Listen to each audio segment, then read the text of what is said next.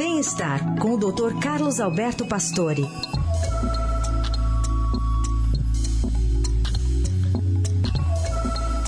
Doutor Pastore, bom dia. Bom dia, Heisen. Bom dia, ouvintes. Vamos falar de Alzheimer. A gente tem falado às vezes aqui de medicamentos, eh, mas eles não ajudam como se esperava. Tem que focar mais na prevenção mesmo. É, eu acredito que sim, viu, Heisen. essa demência está crescendo com o envelhecimento da população mundial. E essas medicações chamadas promissoras, elas não estão dando conta e não estão trazendo grandes resultados. É, uma comissão da revista Lancet, que é uma revista bastante prestigiada, eles começaram a liderar um movimento é, para definir os fatores de risco que você podia evitar para a doença de Alzheimer e para as demências. E esses, esse grupo de médicos, especialistas, descreveram nove fatores que podem ser modificados para prevenir o Alzheimer.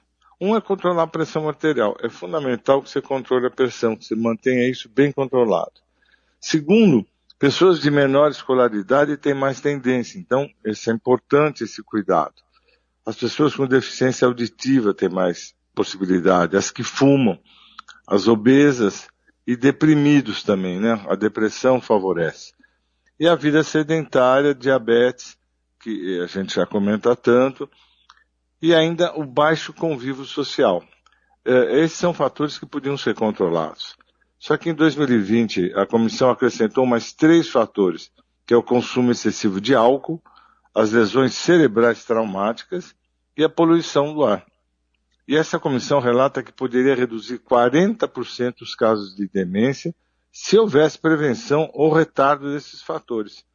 E ela, eu acho que a comissão ainda está vendo para ver se inclui também a deficiência visual que favorece o Alzheimer. Então, não tem dúvida que prevenção é a chave, né?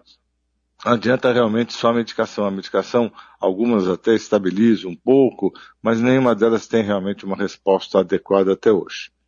Importante, né? Tudo isso que o senhor citou, esses nove fatores. Alguns, por exemplo, deficiência visual, que ainda não entrou na lista, né? Mas nem sempre depende da gente, pode ser uma hereditariedade, né? Agora, claro, tem muita coisa que dá para a gente controlar, né, doutor Pastore? Sim, na maior parte deles é verdade. Quer dizer, você consegue hoje, é, sei lá, consumir menos álcool, cuidar da sua pressão, né? Não fumar, não engordar tanto, tomar remédio para pressão, para depressão, quer dizer, tudo fazer exercício, tem uma série de coisas que você consegue fazer. E é isso que previne o Alzheimer, né? Porque a doença instalada é muito difícil, né? Você não tem volta e aí realmente as repercussões são muito graves, né? Então eu acho que a gente tem que pensar sempre na prevenção, esse é o foco mesmo.